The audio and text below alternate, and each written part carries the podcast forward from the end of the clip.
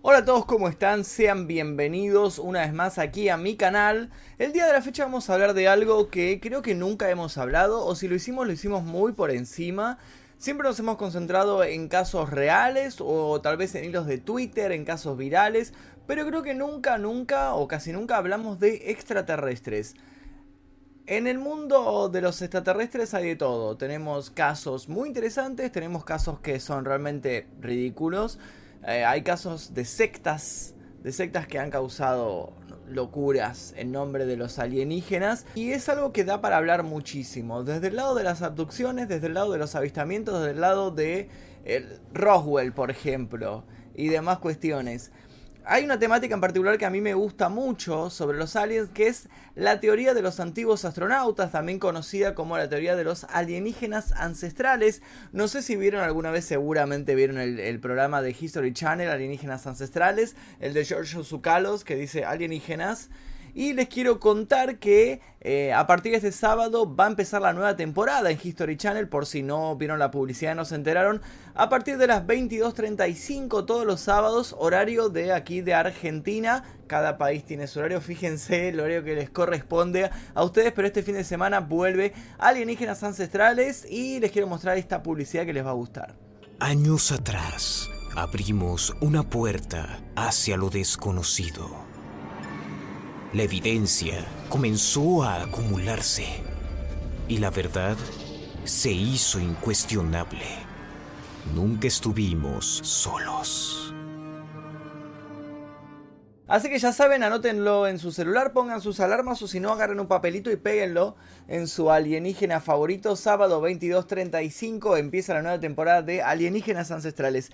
Y hablando de alienígenas, les quiero contar que hoy vamos a hablar de un caso muy interesante que es el primer caso documentado de una abducción alienígena. Es el caso de la, de la pareja de apellido Hill, de Betty y Barney Hill que, como les dije, es una pareja que volvía de un viaje, vio unas luces en el cielo, luego siguieron el camino en su auto y cuando llegaron a su casa se sentían mal, se sentían cansados. Cuando se despertaron se dieron cuenta de que habían perdido dos horas en el viaje en donde no recordaban nada de lo que les había sucedido y a partir de ahí comenzó toda una historia que recorrió los medios de comunicación.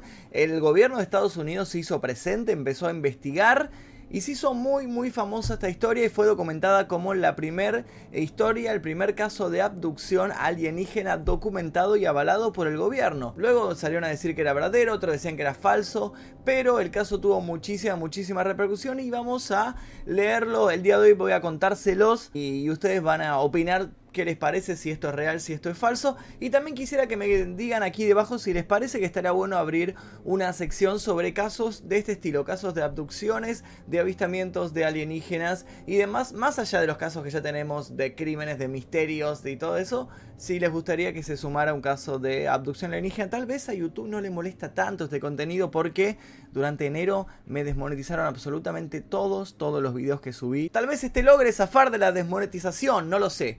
Pero vamos a comenzar con el caso del día de hoy. Dentro del fenómeno ovni hay diferentes niveles de contactos, por eso existe el contactos de tercer tipo, de cuarto tipo y demás. El primero se refiere a contactos visuales, o sea, de una persona que está caminando y ve en el cielo una luz que se mueve, que puede ser un objeto volador no identificado y este objeto algo hace pero no logra interactuar. Y el último nivel es el de los contactados, gente que dice haber estado en contacto con alienígenas que dice haber recibido un mensaje de ellos y lo comunican al resto de los humanos. Ese es el último nivel de contacto extraterrestre. Muchos de estos contactados dicen que esto sucede con frecuencia, que son abducidos eh, con bastante regularidad y que les dan diferentes mensajes. Dentro de este grupo de los contactados aparecen los abducidos por única vez. Gente que por una sola vez en su vida le sucedió que pasó un objeto volador no identificado y que se lo llevó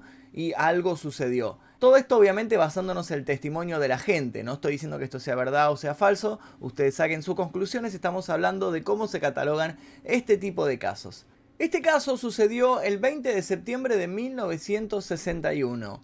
Regresaban a su casa, situada en New Hampshire, luego de unas vacaciones. Betty y Barney Hill habían estado en Canadá, después habían estado en Nueva York, y era hora de volver a Portsmouth, que era donde vivían. Mientras iban manejando por la carretera, vieron una extraña luz en el cielo que estaba haciendo un recorrido inusual Ambos eran muy fanáticos de los fenómenos estelares, de constelaciones, de cuando pasaban los cometas, así que decidieron frenar el auto, bajar y observar a esta estrella fugaz, que fue lo que en un primer momento pensaron que era.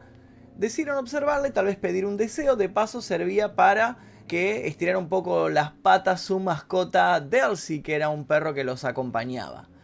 Cuando miraron a este objeto en el cielo se dieron cuenta que hacía una, una especie de movimiento de caída pero hacia arriba. No caía atraído por la gravedad, sino que se elevaba cada vez más en línea recta.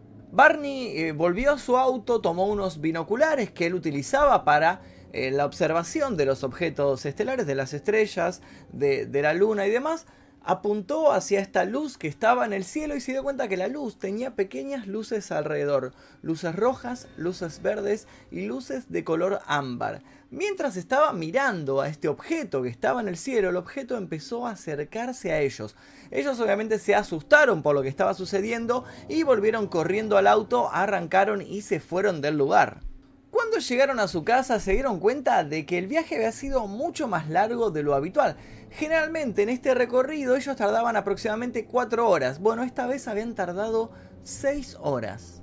Y no entendían qué había sucedido en esas 2 horas que no recordaban haber gastado en el viaje, haber pasado en la ruta. Habían perdido por completo la memoria y el recuerdo de estas 2 horas. Además de eso, Betty notó al despertarse la mañana siguiente que la ropa que había utilizado esa noche mientras viajaban tenía unas pequeñas roturas como quemaduras, pero bastante imperceptibles, y tenían una especie de polvo de color violeta por encima que no logró no logró identificar qué sustancia era y cuando este polvo luego fue analizado por gente de laboratorios, tampoco lograron identificar a qué sustancia pertenecía esto. Al día siguiente del suceso, Betty se puso en contacto con la base aérea eh, de Estados Unidos correspondiente al lugar donde vivían y le comentó de este suceso en el cielo extraño que habían presenciado. Fue en ese momento cuando el mayor Paul Henderson se interesó por el caso y concertó una entrevista con los Hill, una entrevista más detallada en donde les preguntó más detalles de cómo había sido este avistamiento y esta entrevista fue fechada el 26 de septiembre de ese año. Al final de toda esta charla, el mayor concluyó que la pareja había visto al planeta Júpiter, que había sido algo de objetos celestes en el cielo, que no era nada de naves extraterrestres y demás. En esta época había habido un boom, en, más que nada en Estados Unidos, eh, en avistamientos, en casos de gente que decía que veía ovnis y demás. Entonces estaban como muy cuidadosos los militares con todo lo que sucedía y le prestaban bastante atención a los casos como estos derivó el caso al proyecto Blue Book, que es un proyecto en el cual se catalogaron cientos y cientos de casos en Estados Unidos. Algunos fueron desmentidos y otros no tuvieron nunca una explicación lógica. Bueno, este caso fue a parar ahí. Luego de este suceso, el matrimonio empezó a tener eh, peleas frecuentes, que era algo raro para ellos porque ellos se llevaban muy bien, pero algo cambió en sus personalidades y empezaron a chocar mucho. Además de eso, Betty empezó a tener pesadillas constantes en las cuales recordaba aquella noche y veía como una luz eh, la absorbía a ella y absorbía a su marido y ambos eh, eran transportados hasta dentro de una nave donde había unos pequeños seres que los atrapaban y les hacían un montón de preguntas sobre la vida de los humanos. Cabe aclarar que la hermana de Betty decía y aseguraba haber tenido experiencias también de abducción extraterrestre cuando eran más jóvenes, cuando eran adolescentes, y esta historia siempre le quedó en la cabeza a Betty, entonces ella recordó todo esto y empezó a investigar sobre el fenómeno ovni por su propia cuenta. Fue a la biblioteca de su ciudad y encontró un montón de libros sobre esta temática, muchos escritos por el mayor Donald Cahoe. Libros como The Flying Saucers Are Real, Flying Saucers from Outer Space y también The Flying Saucer Conspiracy. Cahoe era un miembro retirado de la infantería de la Marina de los Estados Unidos y además era el líder del Comité Nacional de Investigación de Fenómenos en el Cielo, que básicamente era un grupo de investigadores eh, ufólogos, especialistas en ovnis civiles. Luego de leer estos libros, Betty decidió entrar en contacto con el autor de todos estos libros sobre extraterrestres porque pensó que él sí le iba a prestar atención, no como el mayor eh, que les había hecho la entrevista que no les había tomado la verdad nada en serio lo que ella había dicho y le contó mediante cartas todo lo que había sucedido, le contó que soñaba que era abducida, le contó sobre los seres pequeños que la rodeaban, sobre las preguntas que les hacían y demás. Finalmente el que respondió todas estas cartas no fue Keijo, sino fue Walter Neff, que era un astrónomo de la ciudad de Boston que también pertenecía a este mismo grupo de investigadores civiles se contactaron con Betty y además, eh, ayudado por otros colegas de este grupo, decidieron que ella debía someterse a una sesión de hipnosis, de hipnosis regresiva para retornar a ese punto, a esa noche y contar con lujo de detalle todo lo que había sucedido. La cuestión es que ellos fueron pasando de contacto en contacto, fueron hablando con un montón de gente, hasta que al final el psicólogo de Barney le recomendó a otro doctor que era especialista en hipnosis regresiva y ambos se sometieron a este tratamiento. Lo que llama la atención es que cuando eh, ambos se prestaron para este experimento, fueron obviamente en sesiones separadas, no fueron juntos, y los testimonios que fueron dando en estado de hipnosis coincidían en muchos, muchos detalles. Sin embargo, las descripciones que ambos daban sobre los seres que los habían rodeado eran diferentes. Betty decía que utilizaban una especie de abrigos de camperas de color negro eh, que estaban pegadas prácticamente al cuerpo, que tenían ojos oblicuos y que tenían una boca pequeña sin labios. Y Barney, por su parte, cuando dibujó a estos seres, estando hipnotizado, les hizo una cara de insecto. Barney, en medio de la sesión, declaró lo siguiente. Podía sentir cómo me revisaban con sus manos. Miraron mi espalda y los podía sentir tocando mi piel, como si estuvieran contando mi columna vertebral y luego me dieron vuelta y de nuevo me revisaron. Me abrieron la boca y yo podía sentir dos dedos que la cerraban. Después oí como si vinieran más seres y los podía sentir que se desplazaban por el costado de la mesa en que yo me encontraba. Algo me raspó con suavidad, como un palito contra mi brazo izquierdo, y luego se fueron. Al rato volvieron, me pusieron los zapatos y pude bajar de la mesa. Pienso que me sentí bien porque supe que había terminado. Bajé por la rampa y abrí mis ojos y seguí caminando. Vi mi auto y Betty venía caminando por la ruta y luego abrió la puerta. Betty por su parte declaró que los seres les habían hecho muchas preguntas porque estaban muy curiosos por la diferencia de color de piel entre ambos, Betty y Barney eran una pareja interracial en épocas en las cuales esto no era común en Estados Unidos, venían de una, de una época de mucha discriminación racial, entonces las parejas interraciales entre una mujer caucásica y un hombre afroamericano era algo que llamaba bastante la atención. Además de eso, dice que le fue complicado explicarles el proceso de envejecimiento de los humanos, y el por qué ellos podían quitar fácilmente la dentadura de Barney, que era obviamente una dentadura falsa, y no podían quitar la dentadura de Betty, que era real. Después le hicieron a ella un examen médico para determinar si estaba embarazada, cosa que era imposible porque ella tenía más de 50 años, por lo cual no, biológicamente no podía estar embarazada. Y les tomaron muestras de cabello, de sangre y de piel. Betty también declaró que tuvo un diálogo con estos seres y que les pidió a ellos que les dieran una prueba para que ella pudiera llevar a la Tierra y para que la gente le creyera que había estado en contacto con ellos. Ellos le dijeron que no le podían dar nada, sin embargo le mostraron en una especie de pantalla un mapa estelar eh, donde mostraba la galaxia de la cual ellos venían, cuál era su hogar, y ella, eh, hipnotizada en medio de esta sesión, pudo dibujar esta galaxia, dibujó varias estrellas, trazó unos puntos en los cuales estas estrellas se unirían, que serían los puntos que utilizarían estos seres para viajar con su nave, y este mapa se hizo singularmente famoso como el mapa estelar. A simple vista parecía un dibujo hecho con puntos al azar, pero en 1968 Marjorie Fish, que era una astrónoma aficionada, que era docente, leyó el libro que se había escrito en base a este testimonio y parece que logró identificar la galaxia que Betty había dibujado. Según parece, era el sistema binario estelar llamado Zeta Reticuli, que está situado a 40 años luz de la Tierra. Pero por supuesto que a la vez que salió gente que afirmaba la historia de Betty y de Barney, también salieron detractores y gente especialista en hipnosis que salió a decir que muchas personas creen que la hipnosis es algo por lo cual uno puede confiar al 100%, que parece que uno cuando está hipnotizado puede contar con lujo de detalles cosas que no recuerda cuando está consciente, pero también tiene sus puntos débiles porque mediante la hipnosis se le puede implantar a una persona recuerdos falsos. En el año 1980 se hizo un experimento en el cual un psicólogo hipnotizó a su paciente y le implantó un falso recuerdo de un robo y este paciente en estado de hipnosis contó con lujo de detalles todo lo sucedido durante el robo y además se le presentó y logró identificar con éxito al ladrón que había realizado el atraco, algo que era muy extraño porque obviamente todo había salido de su imaginación y era un recuerdo implantado que habían metido en su mente. La hipnosis se suele utilizar en algunos casos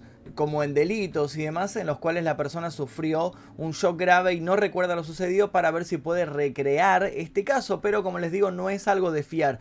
Y cuando se utiliza en casos de este estilo, cuando alguien dice que fue abducido por alienígenas, lo que la hipnosis consigue es aumentar la fantasía de la persona, es aumentar al máximo lo que la persona recuerda en su cerebro, ya sea que soñó, ya sea que imaginó o tal vez ya sea que vivió. Bueno, esto se potencia y logra narrarlo con lujo de detalles cuando está hipnotizado. El caso de Betty Barney se hizo muy famoso por un libro que se llamaba The Interrupted Journey, que luego se recreó en una película. Y fue escrito por John G. Fuller, un periodista un poco sensacionalista. John G. Fuller, que fue el periodista que escribió el libro, que luego se convirtió en película llamada The Interrupted Journey, tuvo una entrevista con el psicólogo que hipnotizó a, la pareja de los Hill.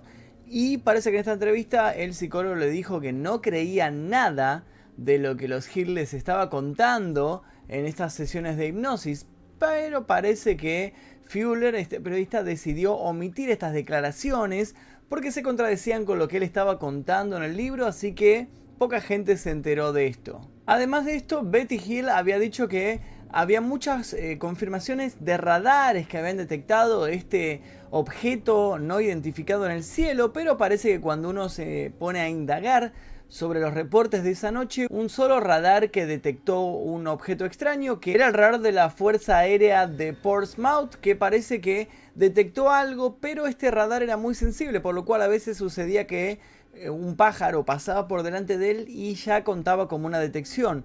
No hay pruebas de qué fue lo que detectó. Por ejemplo, el radar del aeropuerto del lugar no detectó absolutamente nada esa noche. Muchos creyentes del caso dicen que lo que afirma que esta historia es real es justamente el mapa estelar que dibujó Betty Hill, pero lo que sucede es que se ha demostrado que este mapa coincide con muchos, muchos eh, lugares en el cielo, en el espacio, y la forma que aparece dibujada en esta, en esta hoja de papel se puede encontrar en diferentes lugares, no es un lugar en concreto.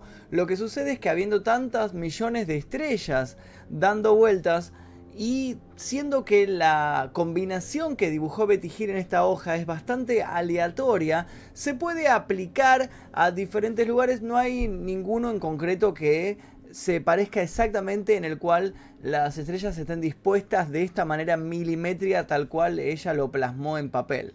La cuestión es que el caso tuvo mucha, mucha cobertura mediática, les hicieron muchas notas en el momento, pero luego obviamente la noticia empezó a decaer y la gente se olvidó poco a poco de ellos. Barney murió de un derrame cerebral en 1969 y Betty lo sobrevivió y vivió hasta el año 2004 Cabe destacar que ninguno de los dos, luego de que los periodistas se olvidaron en sí del caso, siguió insistiendo con esto, ninguno siguió con la carrera de ufólogo ni nada. Ellos dieron por cerrado el caso este y continuaron con su vida con normalidad. Y como todo fenómeno viral, obviamente están los fanáticos que lo defienden a rajatabla y están los detractores. Hay gente como por ejemplo el Dr. Simon, que fue el que realizó las sesiones de hipnosis, que llegó a la conclusión de que lo que había declarado Barney en estado de hipnosis había sido completamente influenciado por las pesadillas que Betty había relatado. También hay muchos que afirman que en realidad hicieron todo esto para tener cobertura mediática, porque como ellos eran una pareja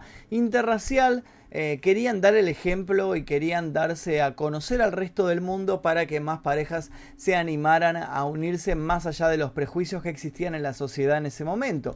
Otros decían que ellos no tenían hijos y que querían llenar el hueco este de, de ser eh, una pareja ya entrando en la tercera edad sin hijos con esta cobertura mediática. Teoría que cada persona tiraba y armaba, cada uno tenía su propia teoría de por qué había sucedido esto y obviamente también están los creyentes en ovnis y en extraterrestres que defendían completamente lo que la pareja declaraba. Cierto es que este fue el caso de abducción más importante del mundo o uno de los más famosos. En sí fue el primero que se dio a conocer, el primero que tuvo esta cobertura mediática, el primero que el gobierno quiso investigar y de aquí surge la descripción de los alienígenas, como Betty dijo que eran, que tenían ojos eh, ovalados, tenían una boca pequeña, sin labios. Luego de esto, la descripción de estos aliens se empezó a utilizar y es la imagen que nosotros tenemos hoy en día, ¿no? De los enanos pequeños con la cabeza grande, los ojos ovalados, la boca chiquita. En el año 2011, las autoridades de New Hampshire levantaron un cartel en la ruta marcando el lugar en donde había sucedido este hecho de abducción y los turistas empezaron a ir a sacarse fotos y demás. Tuvo, digamos, algo de boom turístico esta, esta historia. Tuvo una pequeña atracción hacia los amantes de los objetos voladores no identificados. La historia termina ahí y ahora me gustaría que ustedes me dijeran qué piensan de esto. ¿Piensan que la historia fue real, que realmente fueron abducidos Barney o Betty Hill o piensan que esto fue algo que ellos inventaron para tener algún tipo de relevancia en el pueblo? Quiero conocer sus, opiniones sobre este caso y además me gustaría que me dijeran si quieren que sigamos con este tipo de casos de abducciones alienígenas, de casos referidos a los aliens. Dejen like en este video si pasamos los 10.000 likes. Voy a hacer una, un segundo caso de abducciones o algo tal vez referido también al mundo de los extraterrestres. Mi nombre es Magnus Mephisto, nosotros nos veremos seguramente en el próximo video.